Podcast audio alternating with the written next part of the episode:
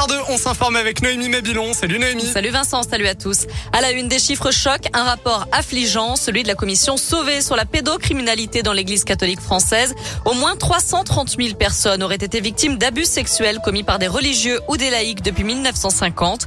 Après deux ans et demi d'enquête, près de 3000 agresseurs potentiels ont été identifiés. Le président des évêques de France fait part de son effroi, de sa honte. Il demande pardon aux victimes.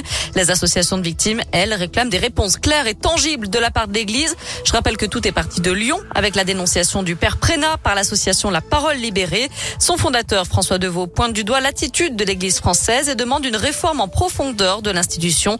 La commission a donc fait des recommandations pour l'avenir. Écoutez son président, Jean-Marc Sauvé. Il faut D'abord, réformer le droit de l'Église. Nous estimons qu'il convient de définir et de préciser les agressions sexuelles et les peines correspondandes.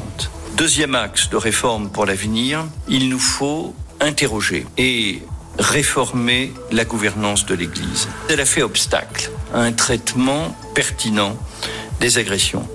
Il faut enfin mettre en place des dispositifs de contrôle interne comme il en existe dans toutes les institutions publiques ou privées. De son côté, le pape François fait part, je cite, de son immense chagrin face à l'effroyable réalité dévoilée par cette commission. Fin de citation.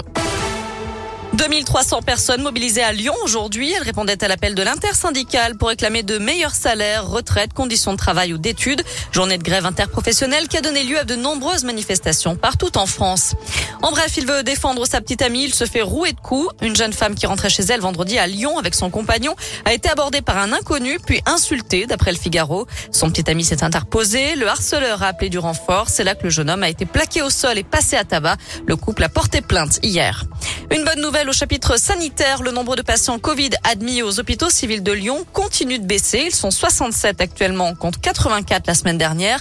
23 sont en réanimation. C'est 11 de moins en 7 jours. Le taux d'incidence recule dans le Rhône à 59 cas pour 100 000 habitants. Une obligation, mais pas de sanction, en tout cas pas tout de suite. C'est dès le 1er novembre. Les pneus neige ou quatre saisons seront obligatoires dans 48 départements, notamment dans le Rhône, l'Ain ou l'Isère. Mais le gouvernement annonce qu'il fera preuve de tolérance pour cette première saison. Il est soupçonné de 24 empoisonnements, dont 9 mortels. L'anesthésiste de Besançon, Frédéric Péchier, a tenté de mettre fin à ses jours. Il est en réanimation dans un état critique, d'après ses avocats. On termine avec un mot de sport et du foot. Début de la phase de groupe de la Ligue des champions féminines. L'OL affronte Aken en Suède à 18h45 avec le retour d'Aga Egerberg après plus de 20 mois d'absence. On file sur notre site radioscoop.com avec les questions du jour.